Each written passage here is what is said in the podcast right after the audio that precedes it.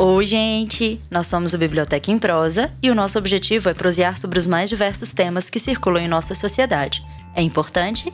Simbora prosear sobre. Eu sou Marina Lopes. E eu sou Fernanda Nader.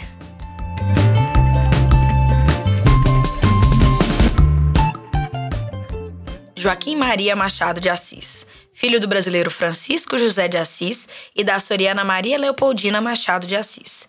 Nasceu no Rio de Janeiro em 1839 e tornou-se um dos maiores nomes da literatura brasileira. É o bruxo do Cosme Velho, pai da Academia Brasileira de Letras e um autor estudado até os dias de hoje, seja nas escolas ou na academia.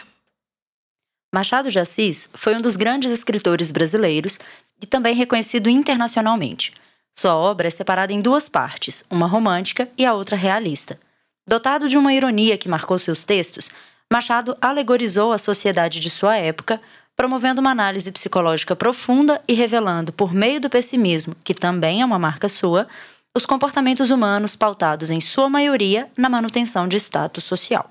Com romances como Dom Casmurro e Memórias Póstumas de Brás Cubas, ou contos como A Cartomante, Pai contra Mãe e Missa do Galo, Machado consagrou-se como escritor clássico, ou seja, aquele cuja obra ultrapassa o tempo e o espaço.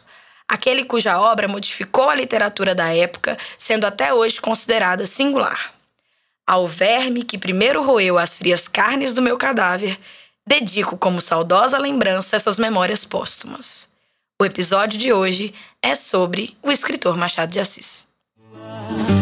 Capitu, a ressaca dos mares, a sereia do sul, capitão dos olhares, nosso totem tabu, a mulher em milhares. Capitu. Nós começamos hoje uma série de, de análises aí de podcasts sobre alguns escritores da literatura brasileira.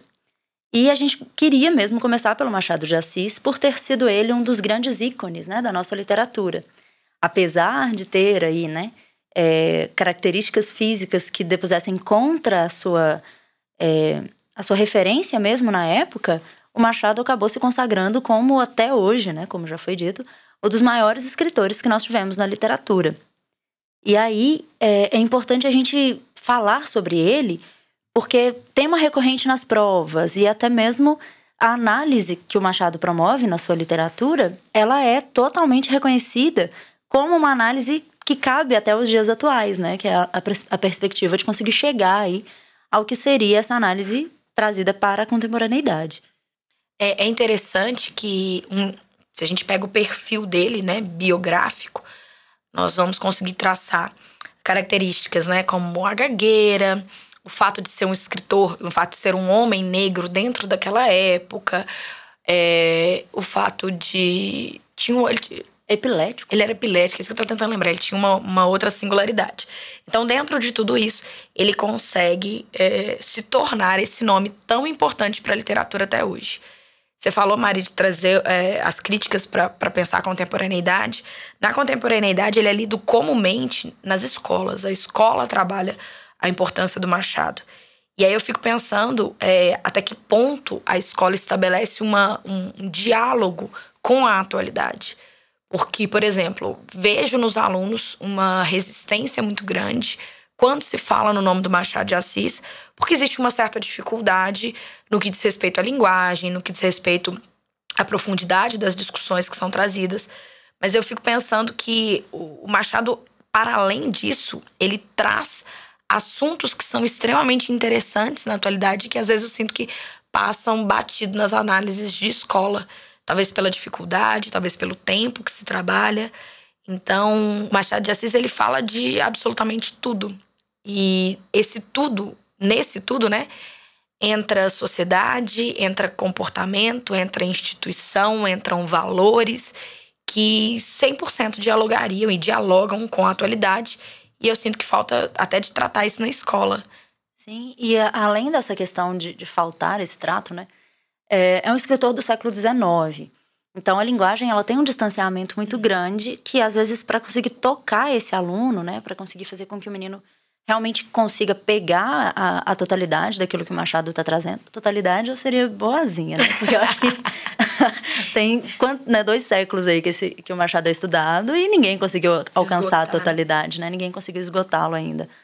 E, mas de toda forma, até mesmo para compreender, né? Para conseguir puxar esse texto para si, no sentido de, de fazer valer a crítica, de fazer pensar sobre aquilo tudo que ele propôs, né? Que fosse pensado. Então, assim. É, e, e, e, o negócio da, da escola que eu, que eu tô comentando é assim: você chega para um aluno que, e pergunta: você gosta de Machado de Assis? Não.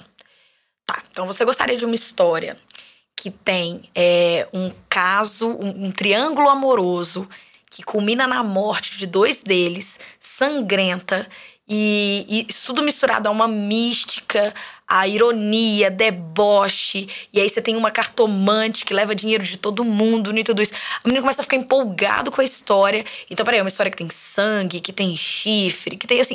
tu, tu, você gostaria de uma história desse tipo? Sim. Então, o Machado de Assis produziu isso.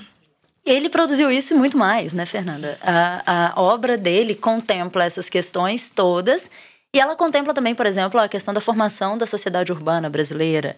Ela contempla uma série de críticas aí até à própria política brasileira, que, que a gente vendo acontecer, né, os, as questões aí do nosso século, das nossas coisas que estão aí em voga, né, diante do nosso cenário político, o Machado já antecipou muitas delas. Uhum. Não sei se eu poderia dizer que ele antecipou, se a gente está repetindo todas elas. Mas que tá Sim. lá, tá. Né? Então tem um monte de textos dele que fala sobre essa questão de relações pautadas no interesse, relações pautadas naquilo que, que eu quero mostrar para o outro como é, relações que mostram é, o mais de... podre né, do humano, tá lá no Machado de Assis. É esse universo de aparência, né? É, vou fazer um recorte do aí para a gente já entrar mesmo em quais são as críticas, em quais são os pontos, né? Os recursos linguísticos que ele usa e tudo mais. É, vou fazer o recorte do ponto pensando no Machado de Assis como um homem negro e abolicionista. Então, Machado de Assis, é, isso inclusive é, é, é um, uma discussão extremamente atual, porque ao longo da história houve um embranquecimento da sua memória ele foi tratado durante muitos anos como um autor que não era negro, não, não se ressaltava isso. Inclusive, existe tratamento que foi feito em, em fotografia, em imagem, né? Em fotografia não, né? Mas em imagem do Machado de Assis. É, tratamento feito para poder clarear né, os traços e tudo mais. E várias pessoas não sabem que ele era negro.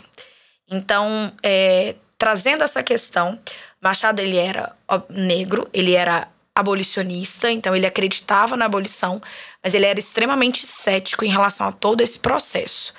Então, os seus comentários a respeito da escravidão, os seus comentários a respeito do homem negro daquela época eram comentários ferinos, eram comentários críticos que traziam a questão da humanização dessas pessoas e tudo mais. Ele não era um otimista no sentido de acreditar que a abolição seria a resolução do problema dessas pessoas, Obviamente, ele não era contrário, mas ele entendia o que estava por detrás desse processo político abolicionista. Então, ele, em vários dos textos, critica a classe média brasileira, critica essa, esse mundo de aparências, e nessas críticas ele traz a, a questão da abolição. É, tem uma crônica que é a crônica, que se não me engano está no Papéis Avulsos. Do Pancrácio? Do Pancrácio, isso, que é a 19, 19 de, maio, de maio, né? Nessa crônica, ele, ele claramente debocha do processo de abolição, né? Assim, ele, ele vai trazer é, é uma história em que e aí fazendo um, um resuminho do enredo mesmo, é, e aí é uma coisa interessante também, literatura não é só enredo.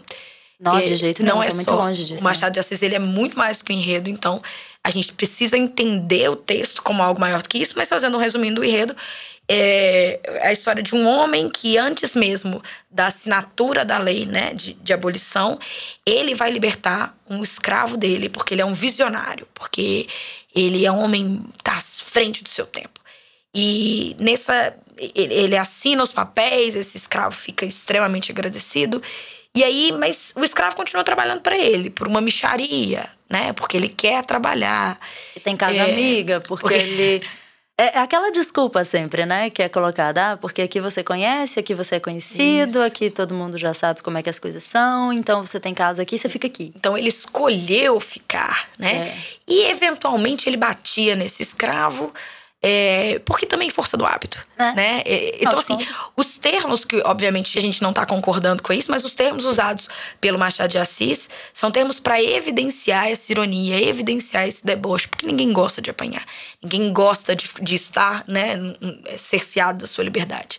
Então, essa é uma das críticas que ele faz à abolição, de que, peraí, é, os homens e mulheres, né? Homens e mulheres negros serão libertos e vão para onde? Farão o que com essa liberdade? Lembro de uma outra frase dele sobre a, a escravidão, na verdade, sobre a abolição, que é: é possível trocar de roupa sem mudar de pele. Então é possível que o Brasil deixe de ser um país escravocrata sem deixar de ser racista. E eu acho essa frase tão fantástica, porque ela é do início do século, pouquíssimo tempo depois da abolição. E hoje, 2019, ela faz completamente Todo sentido. sentido. Sim. Então, assim, se hoje eu enxergo que, embora não sejamos escravocratas, ainda somos um país de herança racista, e o racismo estrutural, o racismo é, como uma ideologia ainda se mantém presente, imagina naquela época. Então, eu acho que os comentários que ele faz a- a- acerca do, do- do lugar do homem negro e da escravidão são comentários extremamente importantes. Uma análise que é realista dessa situação e não uma análise que vai romantizar no sentido de dizer agora serão homens e mulheres livres e viverão em regime de igualdade ou qualquer coisa nesse sentido. Então, acho ele bastante pontual nos comentários. E o Machado, ele tem algumas questões aí que, que a gente hoje denomina, né? Na época não, não tinha essas denominações, mas que é a questão do lugar de fala, né? É, um negro daquela época, um negro naquela sociedade, é, ele consegue dimensionar exatamente o que é ser negro naquela sociedade. Se a gente for pensar que a abolição estava às portas ali, né? 1881, 1800, quando ele, ele lança o Memórias Póstumas e tal, é, ele já tinha um certo renome, já tinham vindo aí quatro romances, mais uma de conto. Posso falar essa palavra? Não, né? É, Uma porção de contos. né? ele já tinha escrito vários romances, vários contos. E isso tudo, é, ele já, já tinha, né? Já sofria aí essas, essas condições de ser né, um, um- colocado para a margem aí dessa sociedade. Como negro, ele não era um cara rico, então ele trabalhou em tipografia. Ele se forma ali muito dentro de, um, de uma questão da religião mesmo, né? Tinha um padre que, que ajudou muito Machado durante a sua formação de, de leitor, a sua formação até mesmo de escritor, né? E essa questão, isso ecoa muito no texto dele, porque a gente vê muito do, da questão da religião Sim. sempre pelo viés cético, porque o Machado não era nada, nada. Ele, quando a gente fala cético, não é só na questão religiosa, ele era cético absolutamente. né? Ele era cético pessimista. Então, assim, Uhum. se tinha uma coisa que ele não acreditava, que se tinha uma coisa que ele não fazia era acreditar. E não acreditando, ele ainda conseguia ser mais pessimista do que qualquer outra coisa. Então, ele, ele não acreditava na, nessa instituição religião, ele não acreditava na instituição casamento, ele não acreditava na instituição. Até aí pensando na ele não questão acreditava na, política. na, na, na instituição burguesia. Sim. Né? Então, e, e ele era bem ferino, né?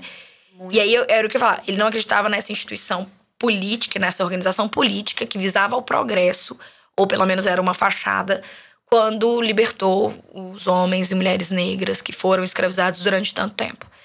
É, é importante pensar que ele trabalhou né, para o Ministério da Agricultura em determinado momento, então ele acompanhava a aplicação da lei do ventre livre e ele já via sujeira que era aquilo, né, pensando num campo de ordem mais prática. Hoje, Mari, ainda há críticos que, que vão trazer que o Machado de Assis foi um homem negro em- é, embranquecido, inclusive nas suas análises. Eu fico pensando até que ponto esse embranquecimento ele, ele condiz com a realidade, sendo que, gente, lendo pai contra a mãe, como é que você fala que num conto desse ele não trata do- da escravidão como é, com, com o seu é viés uma crítico? mazela É. mesmo, né? social. Agora, ele tratava disso e de outras tantas questões. Então, ele não era necessariamente um, um ativista ou algo, não sei qual palavra usar, mas ele não tratava desse tema em específico. Ele tratava desse tema misturado a outros tantos que, inclusive, vão caracterizar o realismo. Né? A gente, acho que a gente já pode. ele quando a gente pensa essas questões todas, né, pensando essa, essa crítica feita hoje e tal, é impossível a gente não, não fazer a- o, o olhar distanciado disso. Talvez fosse hoje, talvez com os acessos e conhecimentos, e principalmente as teorias que nós temos hoje, a gente pode ver que talvez ele pudesse ter ido mais fundo. né, para colocar Sim. mais negra essa crítica, talvez. Mas na, na questão é que, para a época, o pensamento dele já era de sobremaneira realista. Né? Ah, e aí vale a, vale a pena a gente pensar o que de realismo existe nessa obra. Quando a gente fala realismo, é claro que a, a palavra já remete a, a trazer a realidade, mas para além da realidade, essa condição mesmo de, de, pensar né, uma estética realista, a gente está pensando numa estética que traz a sociedade, coloca na mesa e aponta, e vamos analisar. Se a gente considerar que antes do realismo veio o romantismo, a ideia do romantismo era a idealização, era a construção de, de qualquer é, aspecto social de forma idealizada. Sim. Então, eu me desprendo daquilo que é o fato, eu me desprendo daquilo que é a realidade e coloco ali um olhar meu, uma coisa que talvez eu quisesse ou que eu imagino que possa vir a acontecer. Então, pensando essa ideia de idealizar uma situação, é você construir, essa, reconstruir essa situação no mundo da ideia. Sim. E nesse sentido, você vai colocar aquilo que há de bom. Sim. Você não constrói no mundo da ideia as mazelas e tristezas. Então, quando você vai trabalhar, por exemplo, a questão dos índios, os índios do romantismo são índios extremamente idealizados.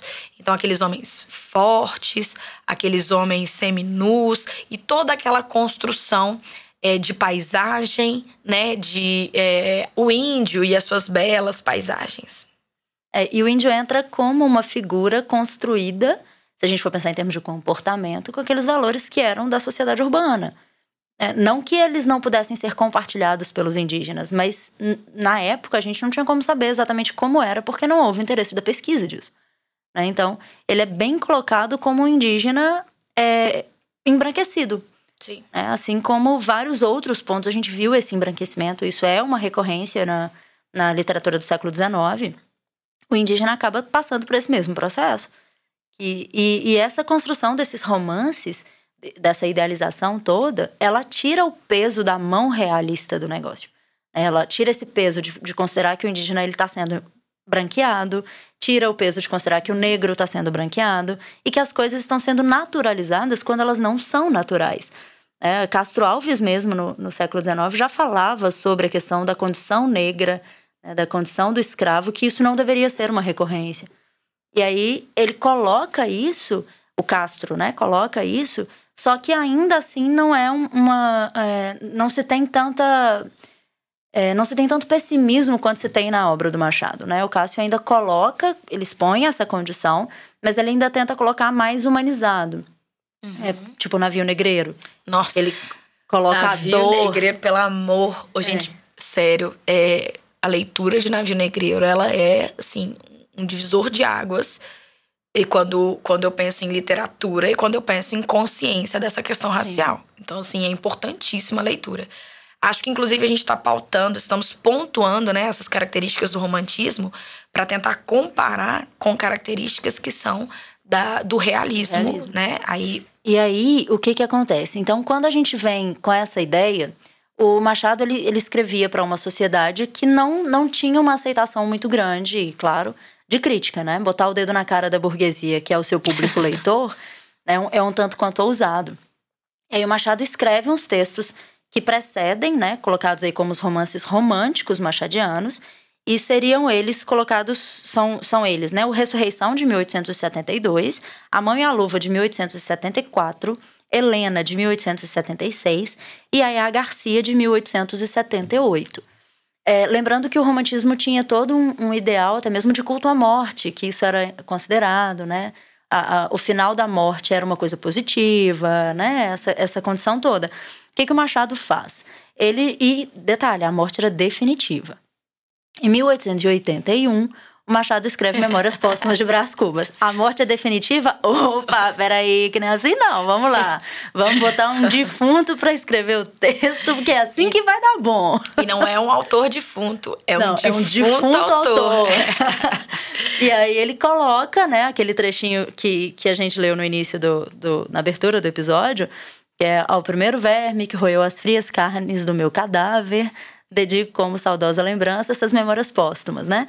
E é isso, gente. Ele abre o romance, assim, essa é a parte da dedicatória do texto. Então, quando ele vem com essa, com essa dedicatória, ele já quebra, já cai por terra a ideia de que a morte é definitiva, né? Então, ele já coloca um e se não for? né? ali no meio do caminho, que, gente, não é a questão de discutir, não é discutir se é ou não é definitiva. A questão é de contrapor. E é desconstruir, né, essa, essa ideia que é tão perene no, no romantismo. Então, eu já chego com esse tom, com a pena da galhofa, não é isso? eu já chego com esse tom de deboche, colocando uma pessoa morta, e obviamente de maneira fictícia, eu espero, né, que eu tenho um pouco de medo. Por favor. Mas coloco uma pessoa morta para escrever. E aí, quando ele faz isso, aí é, é meio que uma carta de liberdade mesmo, que ele se autodá para poder fazer todas as críticas que vêm em seguida. É claro, gente, que ele não, que essas críticas não nasceram sozinhas, que já tinha todo um, movimento acontecendo na Europa e tal, que já atendia, né, para essas questões, mas que o Machado vai buscar isso de forma muito incisiva nos seus textos. E o que há de real nesse texto? O que há de real é que o ser humano não é um bichinho bom. O que há de real é que o final não é feliz. Né? Então, assim. O Brás Cubas, ele é nojento. Assim. Nojento. Eu, eu acho o Brás Cubas uma das pessoas mais detestáveis da literatura, mas ao mesmo tempo, eu não consigo ficar com raiva dele. Não, eu, detestável para mim é o Bentinho. Eu O Bentinho, ele. Oh, Marina, ele é chato.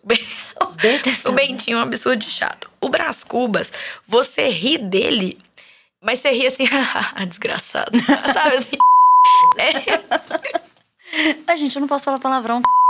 Opa. Então, a gente ri dele e ri também desse deboche, né? Dessa, dessa ironia, dessa. Porque o que, que acontece? O, o realismo, ele trata. É, o Machado, né, quando constrói essa estética, ele trata de uma maneira pessimista, de uma maneira crítica, todas essas mazelas da sociedade. Então, ele, ele, ele vai trazer aquilo que a burguesia, por exemplo, quer esconder. Agora, pensa: se o Brás Cubas, que é o defunto autor, ele já tá morto. Ele não tem o que esconder. Ele não tem o que esconder. Ele tá livre de qualquer convenção social. Então ele é nojento. É, super. é por isso. É, é, nesse sentido que a gente consegue ver todos os problemas. A gente consegue ver, por exemplo, ele contando que na infância ele montava numa criança que era negra, escravizada, e batia e falava, vai mula. É vai mula que ele fala? Acho que é. É tipo isso, vai fazendo, fazendo a criança de, de cavalo. Enfim. Fazia xixi na boca do escravo. Ele fazia xixi. Então, assim, essas coisas que é, a gente percebe que uma elite burguesa quer esconder para sustentar a ideia da aparência, para sustentar a ideia de que somos é, de que são né, civilizados ou algo nesse sentido, isso o, essa preocupação Brás Cubas não tem. E nesse sentido, ele é um narrador extremamente revolucionário. A revolução no sentido de ser uma mudança bastante significativa do que se via como produção de literatura antes. É, e essa questão, ela, ela toca também no ponto de que essa sociedade talvez ela nem quisesse esconder essas coisas. É, eram detalhes tão pequenos que para que, que eu vou falar neles? Né? Sim. E outra coisa, é, são comportamentos banalizados pela burguesia. Então, tratava-se assim o escravo. Por pior Sim. que seja, era assim o tratamento dado. Quando Machado traz isso à tona, ele não coloca como um detalhe só. Ele vai evidenciar isso no sentido de denunciar que esse comportamento está errado. Então, se ele evidencia para denunciar aquela coisa, a gente já tem o, o alerta ligado. Fala, opa, peraí, tem uma coisa aí que que não, não, não deveria ser, né? E aí ele pega todo um contexto abolicionista em que Castro Alves já tinha escrito Navio Negreiro, uhum. né? E que já veia, já vinha, né, com, com, essa, com essa condição de a sociedade pensar sobre essas coisas. E aí ele vai botar o dedo na cara da burguesia e falar assim: seu bando de safado, vamos lá, porque isso aqui tá tudo errado. Sim.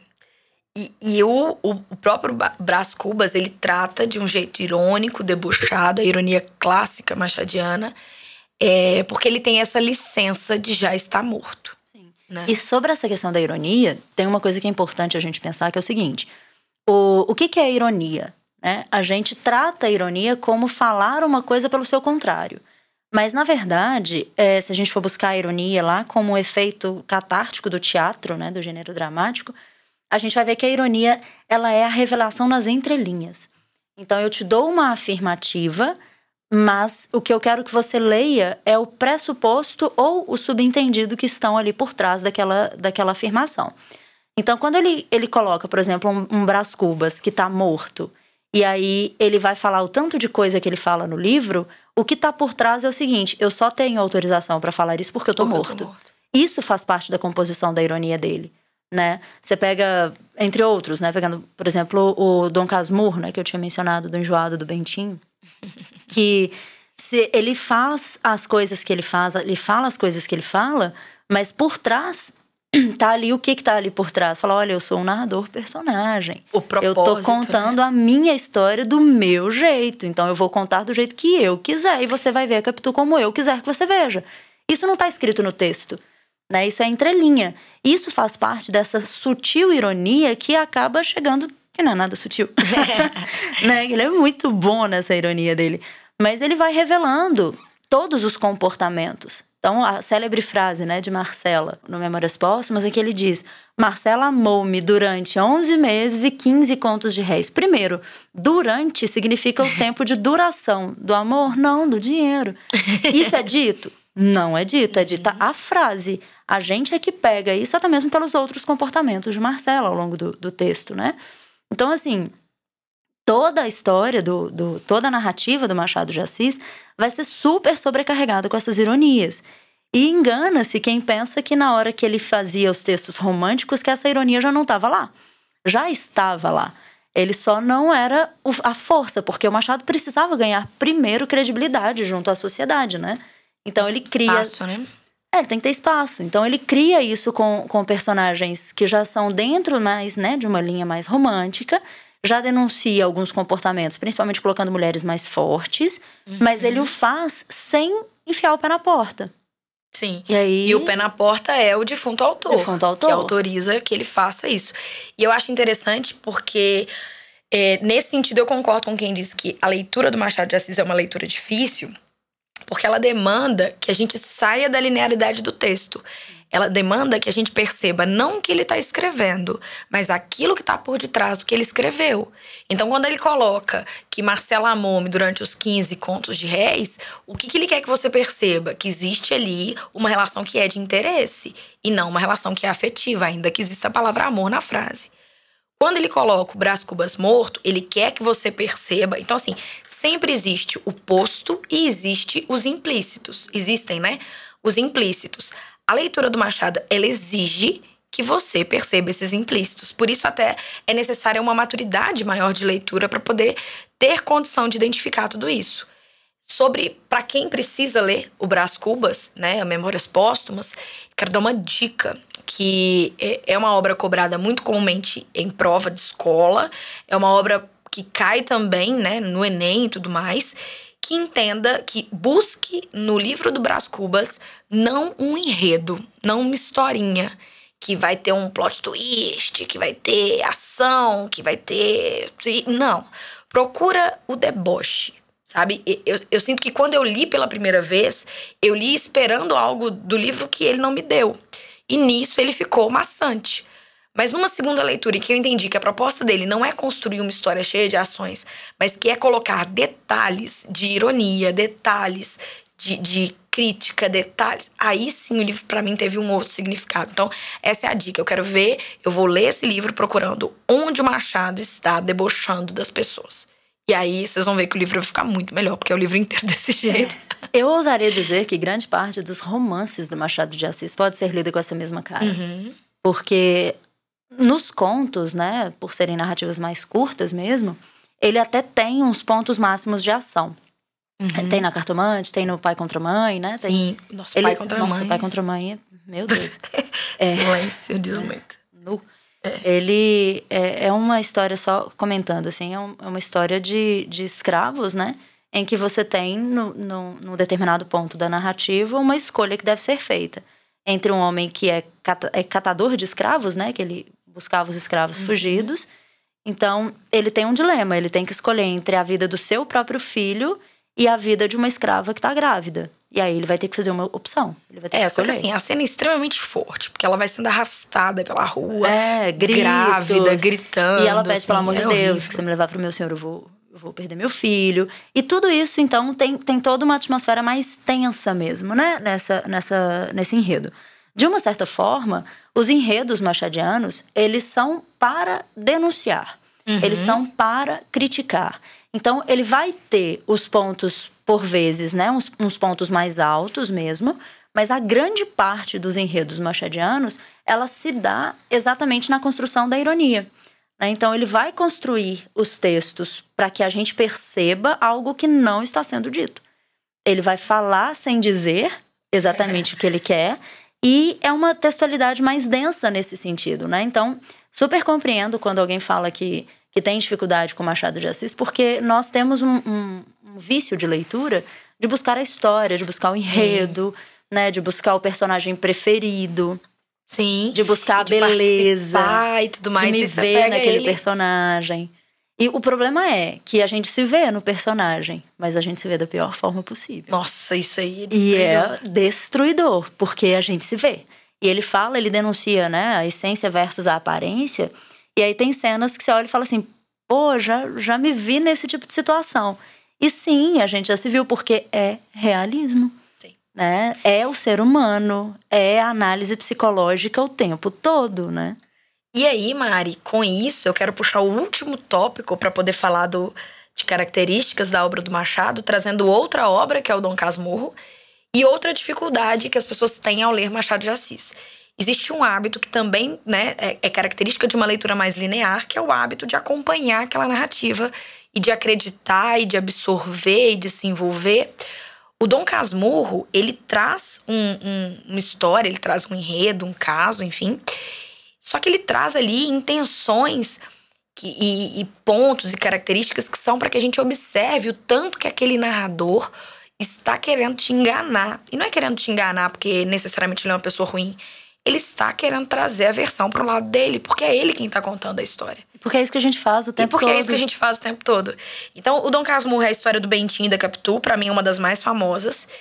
As pessoas estão muito preocupadas em tentar desvendar se a Capitu traiu ou não o Bentinho. Existe esse mistério. A minha, toda vez que me pergunta, minha resposta é sempre a mesma. Não, mas devia, porque ele é muito chato. Nossa, ficou até romântico, Fernanda, porque é exatamente é, o que eu falo. Toda vez não que traiu, porque ela é uma idiota, porque é um homem enjoado. Se ela não traiu, ela perdeu tempo, porque ele é muito chato. Então, assim, é, então, o, o, Bentinho, quando ele começa a história, ele já é um homem velho, maduro, é o Dom Casmurro, né?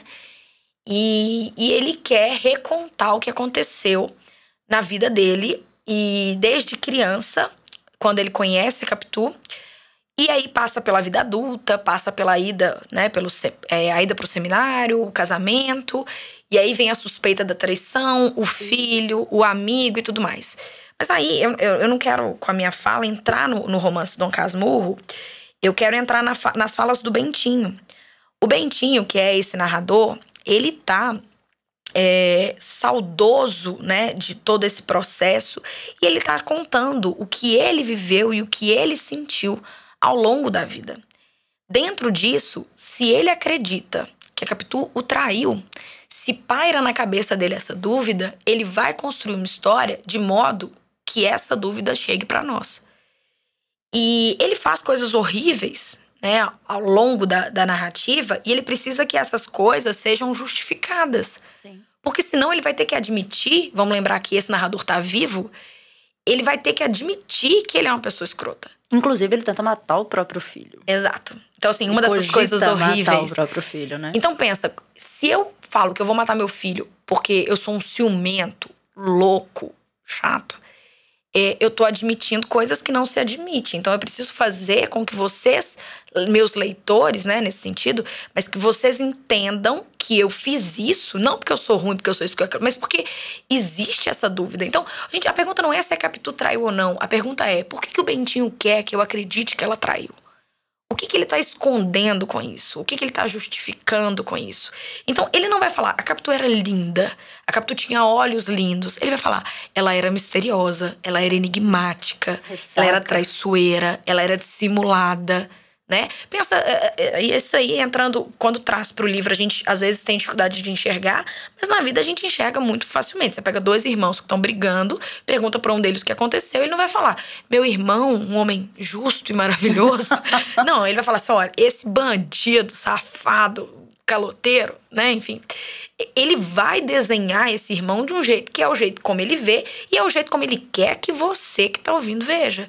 Isso, isso é recorrente, assim, é, na, na, na, questão né, do texto machadiano, Isso é o tempo todo, inclusive trazido pela, pela, pela interlocução que o Machado promove, né? Ele busca o tempo todo o leitor, ele vai no leitor o tempo todo exatamente para isso, para que ele consiga manipular Sim. esse leitor por meio das falas dele. Então, o que ele fala para o leitor dele é exatamente o que ele quer que o leitor dele veja e não que o leitor dele investigue. Né? Sim, Por sim. isso a leitura é muito investigativa mesmo, porque se a gente quiser descobrir o que ele realmente está falando ali, sim. você tem que mergulhar mais fundo, não dá para ficar aqui na superfície do texto. Vai ter que aprofundar. E a gente vai se deparar exatamente com aquilo que a gente não gosta na gente. Que é esse lado sombrio, esse lado ciumento, escuro, ciumento, né? possessivo, né? Que, que todo mundo tem. Então é, é, é defrontar é colocar de frente para aquilo que é o nosso erro, para aquilo que é a nossa falha, para aquilo que a gente não fez como deveria ter feito, mas que eu não posso dizer que eu não fiz. Eu devo dizer que o outro promoveu em mim uma ação contrária Sim. por causa de um erro do outro. Eu não posso nunca aceitar isso para mim, porque seria isso. pô, um burguês aceitando sua falha. ah, para, em pleno século XIX?